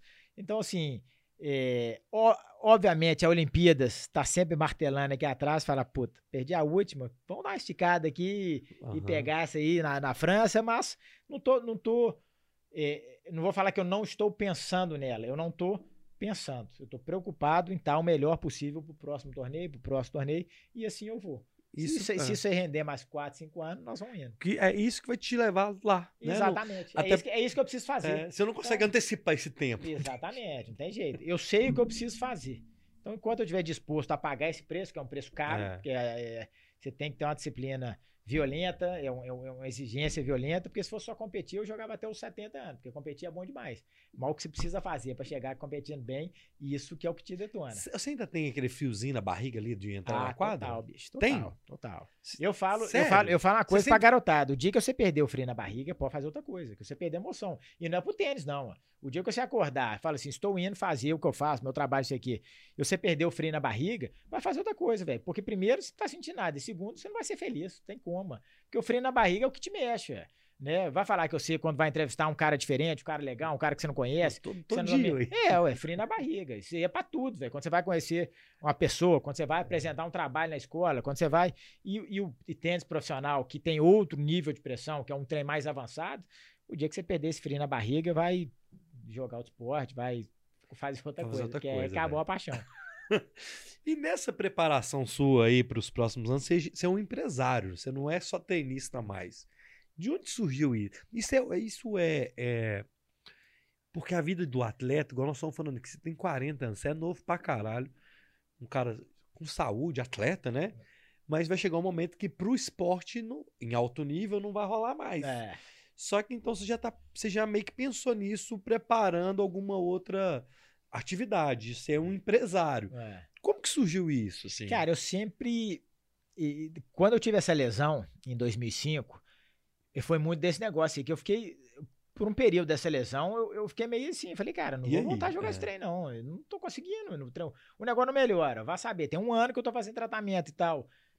Daqui a pouco eu não vou conseguir. deu uma nóia, esse deu uma. É, uma- deu- e, e deu aquela noia do tipo assim, que eu sentei e falei, e agora? Eu Não tenho dinheiro, não tenho a carreira, não fiz porra nenhuma no esporte. E aí? Não, não, não fiz faculdade. E aí? Parar aqui agora, eu tô eu tô, eu tô na rua, bicho, sem fazer nada, né? Então, assim, quando eu voltei, isso aí sempre ficou na minha cabeça do, do, do, do plano B, do plano C. Cara, e o, e o tênis é um esporte muito desgastante, exigente, mas é um esporte que a gente tem. A gente tem uma rotina maluca, mas a gente tem vários intervalos dentro da, dessa rotina. Eu comecei a falar, bicho, o que, que eu posso fazer nesses intervalos Ah. né, que vão eh, me tirar desse mundo do tênis e, e fazer eu ter, né, ter conhecimento, eu ter oportunidades, conhecer gente Aham. tal. Isso aí sempre ficou. E quando eu fui evoluindo, melhorando, né, eu fui estudando, fiz curso de, de mercado financeiro, fiz curso de poker, fiz uma porrada de coisa que eu gostava, né, li uns negócios, eu não sou muito de ler, mas li uns livros nessa época. E, e começou muito esse negócio de curso online e tal, eu comecei a fazer um- uns cursos disso aí, cara, e foi super legal, porque abriu minha cabeça, né, vendo muita gente legal falar e tal, e, e, e eu comecei, eu sempre tive esse, esse lado empresarial de querer realmente entender, eu sempre conversei com muito amigo do mercado financeiro, de, cara, entender, ó, bicho, esse ano eu consegui juntar dinheiro, o que que eu faço? Ah, eu tenho X, né, eu tenho mil reais, ah, com mil reais você deixa nisso, sabe? No outro Aham. ano eu consegui 20 mil reais, e no outro ano sobrou nada, perdi, né? Então, assim, ah, você tem tanto de dinheiro, ah, divide em tanto. Então, eu sempre fui, agora começa a investir. E fui aprendendo com esses caras. E quando eu fui ficando mais, mais, mais famoso, ele mais bem sucedido, começaram a aparecer algumas oportunidades diferentes de empreender, investir, né, de ver projetos Aham. diferentes de um patrocínio, né? Porque muita gente quer vincular a imagem, quer patrocinar e tal. E tinha alguns outros projetos de gente que de repente falava, ó, cara, eu tô com uma ideia legal, eu tô com um negócio. E nisso aí começou. Aí veio essa veia empreendedora. E como eu já queria ter muito bem claro a, a, a minha transição, não necessariamente o que eu iria fazer, mas eu, eu, eu queria ter muito bem claro o dia que eu parasse, não bater esse desespero. De eu já Entendi. ter coisas extra-tênis encaminhadas. Entendi. né? Eu não sabia que, obviamente, ia chegar onde está. E hoje, super. Se eu aposentar amanhã, né? Depois de amanhã, eu já tô atolado de trabalho. Não sabia que ia chegar nesse ponto. Olha aí. Alarme aqui. Foi mal, galera. Vê, se for um famoso aí, você atende. É. E aí, eu já queria. Só que aí nós começamos. Acho que a longevidade da minha carreira, obviamente, fez com que o business também se desenvolvesse bastante. Em 2015, ao lado do Hugo, meu treinador, a gente abriu a nossa empresa, uma empresa de investimentos. E ao longo desses sete anos, a gente fez vários investimentos legais, conseguiu amadurecer demais, doido, né? Para ele era um mundo novo também, apesar de ser formado em comércio exterior e além de ser, ser treinador, sempre ter trabalhado, né? Teve posto de gasolina, teve porrada de coisa, era um cara muito é, é muito mais do business do que eu. e Eu sempre fui mais empreendedor. Hoje, né, uma outra atleta que cresceu com a gente, hoje trabalha com a gente, é sócia da empresa também, a Maísa, e a gente montou a nossa, a nossa hold de investimentos aí, estamos né, Caramba, super, cara. super felizes aí com A sua- tudo. mas a sua renda hoje é de, agora é das empresas ou é do tênis ainda? É, é- é- é Olha, igual. isso- Isso é muito doido, É né? muito doido, é muito doido. Ah. Porque virou, cara, virou igual ali. Então, Olha, assim, velho. é, então acho que a parte legal que eu, eu, eu- soube é, juntar dinheiro, principalmente. Então, assim, so- é, consegui fazer meu pé de meia com tênis, mas consegui fazer isso aí render também. Então, acho que foi a parte, a parte bacana de tudo isso aí. Isso é muito doido. Isso é É, muito Então, legal. pra mim, assim, acho que isso foi fundamental. Eu falo muito, toda vez que eu bato papo com a, com a garotada, com a galera que tá começando isso aí, é- eu, eu falo muito disso, da importância que foi isso aí pra mim. O Elbert mandou aqui, que você falou da garotada, e isso. Eu vou, vou, vou ler essa mensagem do Elbert, que ele falou assim: ó. Como e onde descobrir novos talentos? É, é, é, é- é a escola que você tem, né? Cara, no- Como é- é que é? novos talentos é a amostragem, tá? É você expor a garotada a- ao esporte. Por isso que a Ah. massificação é uma das coisas mais importantes. Hoje a gente tem um trabalho, um cara que trabalha com a gente, que a gente trouxe de Londrina, que é o Caio, Caio Cortella. Esse cara é um dos maiores formadores que o Brasil já teve. É um fenômeno. E esse cara tá fazendo um trabalho de massificação aqui em Belo Horizonte que é negócio inacreditável. Ele já levou, deu acesso ao tênis a mais de duas mil crianças. Ele começou esse ano. Então, sim, é aí que você vai descobrir. É o cara que, que, que vai, que nunca nem sabia o que que era tênis, de repente ele pega a raquete e você vê o cara. bicho, Mas é é igual você falou, é você não consegue É saber. é. Se, se eu tiver 20 meninos jogando na minha academia, vai ficar nesses 20 meninos. Se eu tiver 100, a chance vai aumentar. Se eu tiver mil, vai aumentar. Então é amostragem, tem jeito. É um esporte caro, é um esporte difícil, por isso que a gente precisa de projetos de massificação. Então as grandes empresas que têm aí todos os incentivos, né, é, da lei e tal, com, com, com, com os impostos, tem que apoiar massificação, que é daí que vai sair o jogador. Você tem algum ídolo, assim, de, do esporte que você se espelhou? Ou você não é disso? Cara, eu nunca fui muito disso, não. Eu, eu espelhar muitos, né? Muita Aham. gente. Dois caras marcaram a minha infância. Pete Sampras, Pete Sampras, é o que eu lembro. Não, primeiro. cara, Jordan e Senna, eu não vou chamar de ídolo, porque naquela época eu nem sabia que era um ídolo, eu acho. Né? Porque os dois, né, Senna é 94, né? E Jordan Ah. ali, o auge dele foi década de Ah. 90. Eu era novo. Mas, assim, ó, Senna é inesquecível pra Ah. mim, assim, os domingos ao lado da minha família, que o Brasil parava pra ver isso, me marcou demais. Então, o Senna foi muito pra mim. Obviamente, depois vir um ídolo, quando você entende o que, que o cara representou pro esporte, pro Brasil, naquela época eu não sabia, tinha 10, 11 A gente não anos, o que, noção, que, que é é. um ídolo, né? Ah, Eu lembro que eu parava pra olhar e pulava no sofá quando o cara ganhava. E o Jordan, eu lembro que é, é, era um cara que quando a gente começou a ter acesso às coisas lá de fora e tal, é, o jeito dele... Luciano do Vale na Band. É, exatamente, essas coisas, exatamente. Então, assim, foram, são os primeiros dois caras que É. te abriram o olho pro esporte É. genial. Mas, cara, Guga, sem dúvida nenhuma, foi um grande é, ídolo que virou amigo, que é a grande referência. Eu acho que acho que a maior delas, cara, eu sempre gostei muito de surf, o Kelly Slater foi também. É, E o Kelly Slater foi muito pela longevidade também, a maneira que ele, que ele fez a coisa, as coisas, a carreira, né? Todos os títulos mundiais, ser campeão aos 40, 40 e pouco e tal. Isso aí sempre me inspirou demais. É, mas acho, cara, se for pra pra falar um, acho que é o Guga. O Guga foi um, o- o- a grande referência ali. E, cara, e o ídolo é isso, é a sua referência, é o cara que você tá olhando todo dia. Você chegou a conhecer o Kelly? Não, cara, Não? nunca, bicho. Nem o Michael? Não. Nenhum dos dois, cara. Caramba. Infelizmente. É, mas eles ainda dá tempo. Ainda dá tempo. Eu, eu vi um vídeo outro dia do Senna, cara, nesses cortes de, de Instagram, dele falando da carreira e tal. E ele falou assim: no momento ele falou assim: não, eu com os meus 28 anos, tava assim, cara, É novo demais. né, muito cara? novo.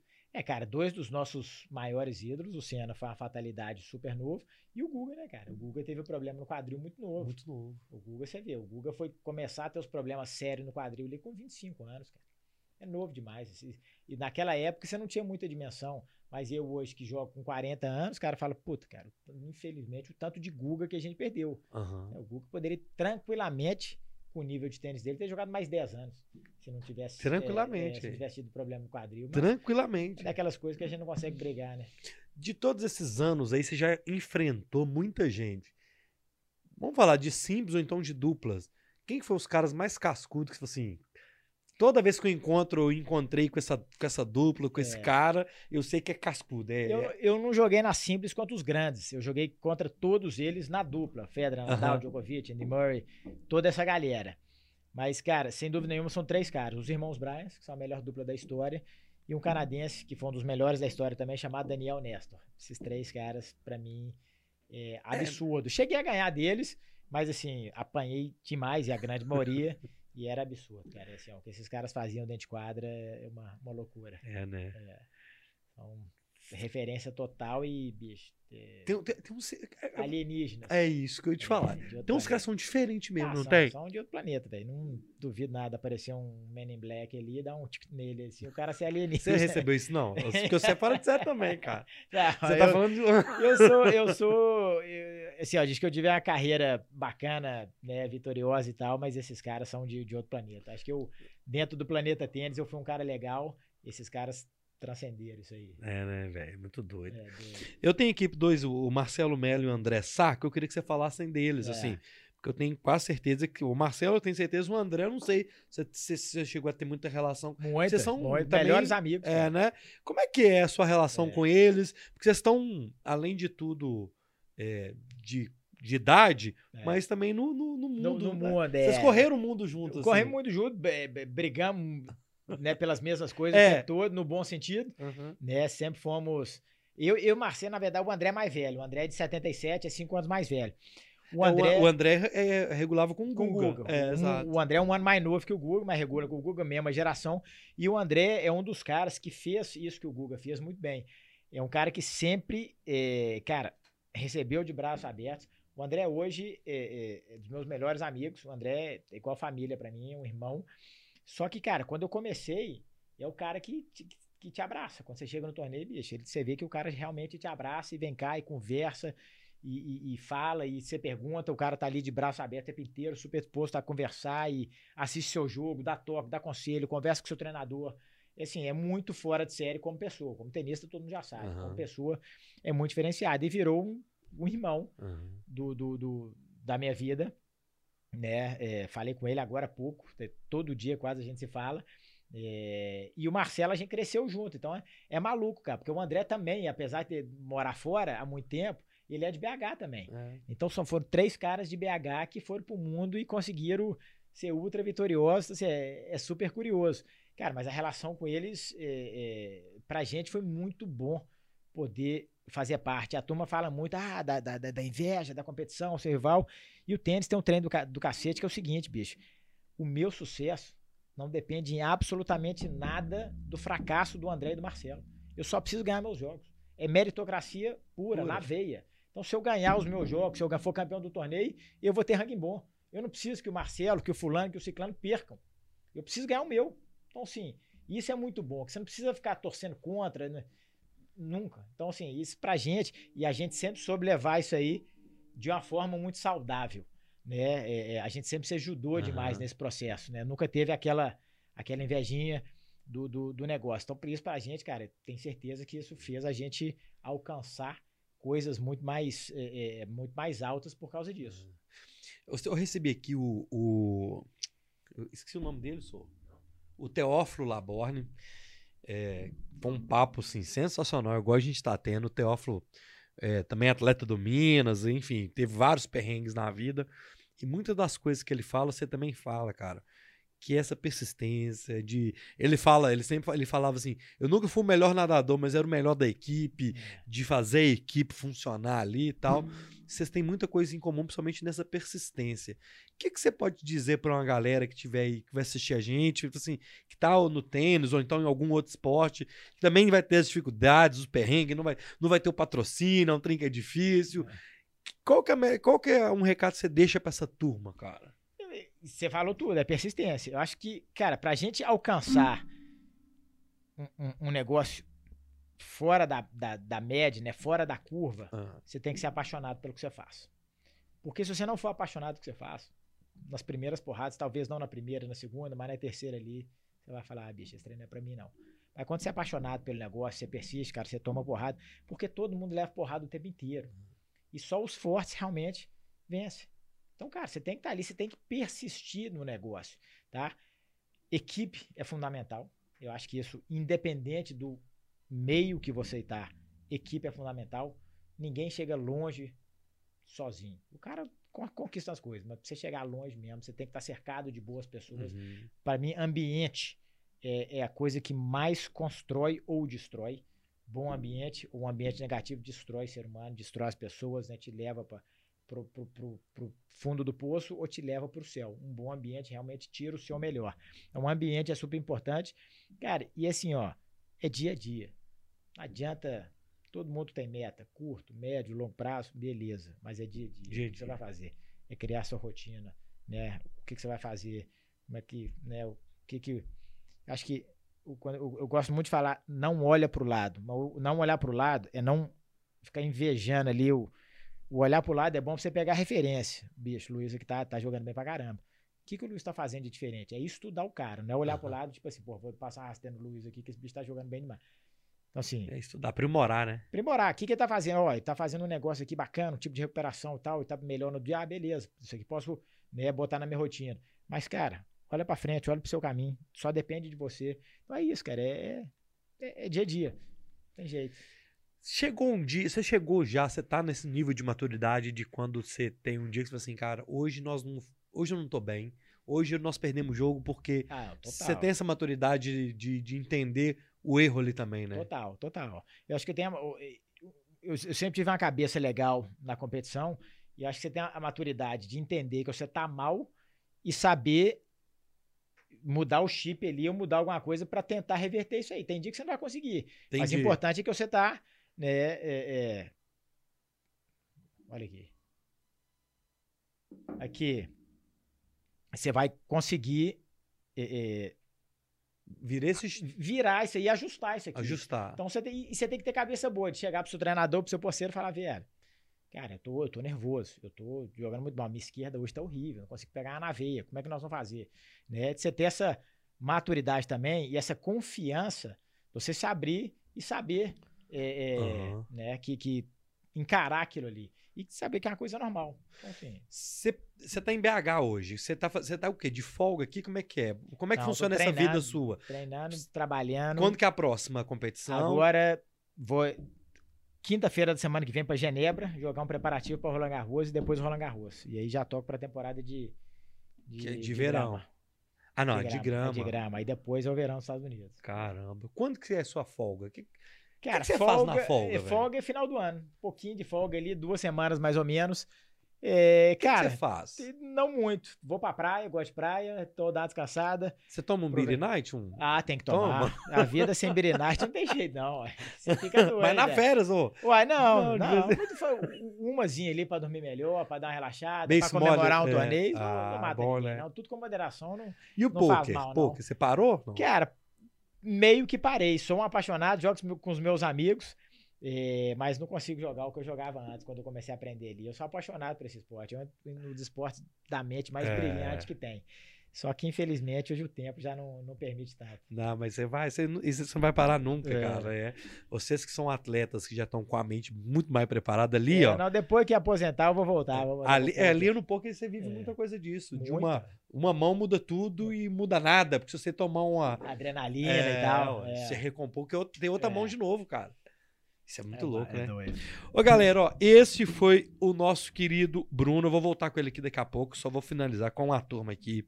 Quero agradecer todo mundo que tá aqui: o Marcelo Araújo, o Elbert, o Leonardo. Ô, Leonardo, é, essa pergunta que você fez, ele respondeu lá no início, é, lá no Iraque, foi o pessoal do Pitágoras. É, teve uma unidade lá, então ele comentou tudo isso no início. O Rogério falou assim: que bom, que papo top. É, o Ajudar Faz Bem tá aqui também, assistindo na TV no celular. Parabéns pelo Bora. Me fala mais sobre o Bora na Rua. Cara, o Bora na Rua, nós gravamos a primeira edição ontem.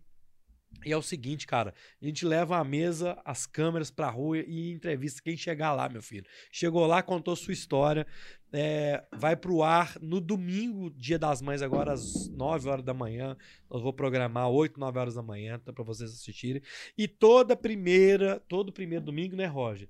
Todo primeiro domingo de cada mês nós vamos pra rua ouvir vocês, meu filho. Então a nossa história é essa, beleza?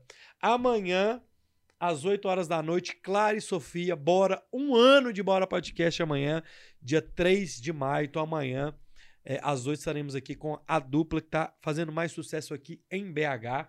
Quinta-feira, o jornalista Regis Souto, ele foi assessor de comunicação da prefeitura no governo Márcio Lacerda e foi também comentarista da Sport TV Globo, CBN e Rádio Globo, beleza? Então na quinta. Então amanhã, Clara e Sofia, quinta-feira, Regis Souto, beleza? Vocês também vão ouvir esse podcast no Spotify, na Apple, na Apple Podcasts, no Amazon Music e no Google Podcasts a partir de amanhã, meio-dia, uma hora da tarde, beleza? Brunão, cara, quero te agradecer pela confiança, ter, ter aceitado o nosso convite. Você é um cara. Aquilo que eu falei com você no início, cara. Gente, a gente dá uma sorte. Chama os gigantes, os gigantes aparecem aqui. E você, além de ser gigante, não só na sua profissão, você é um cara gigante também, um ser humano Obrigado. legal. Você é um cara articulado, simpático, humildade de contar suas histórias aqui pra gente. Obrigado mesmo. Bora hoje entra pra história com um dos maiores tenistas do Brasil, da história do Brasil. Manda um recado final pra galera que tá assistindo aqui, cara. Obrigado, viu? Ó, eu que te agradeço, agradeço Passa a rápido, né? oportunidade. Passa rápido, agradeço a oportunidade de de estar aqui. Desejo toda sorte. Amanhã o Bora faz um ano de ano, vida mano. e que isso aí seja o primeiro de muitos. É, cara, o meu recado pra galera é o seguinte: eu tô chegando no final da, da minha carreira, a qualquer momento, né? E queria realmente só agradecer todo mundo que fez parte dessa jornada, porque foi do cacete. É, ué. foi muito maior e muito mais bonita do que eu é, sonhei de pequenininho. E esse é meu primeiro recado. E o segundo recado é fique conectado no Bora aí, que os caras estão mandando bem demais. Tá, tá muito legal. E tenho certeza que isso aqui só vai crescer. Obrigado, Valeu demais. Ó, então vocês vão fazer o seguinte: entra aqui embaixo, tem um link lá do Bruno, o Instagram dele, vai acompanha um homem lá, fica sabendo como é que tá lá, ele posta onde que ele tá indo, tal, tal, tal. Tem muita imagem legal, muita imagem legal, todos os registros da carreira dele lá, beleza? Ô Roger, obrigado, meu filho. Boa noite, fique com Deus. A todo mundo que tá aí com a gente, tenha uma ótima semana. E não esqueçam, amanhã, um ano de Bora Podcast. Um abraço, fiquem com Deus. Fui!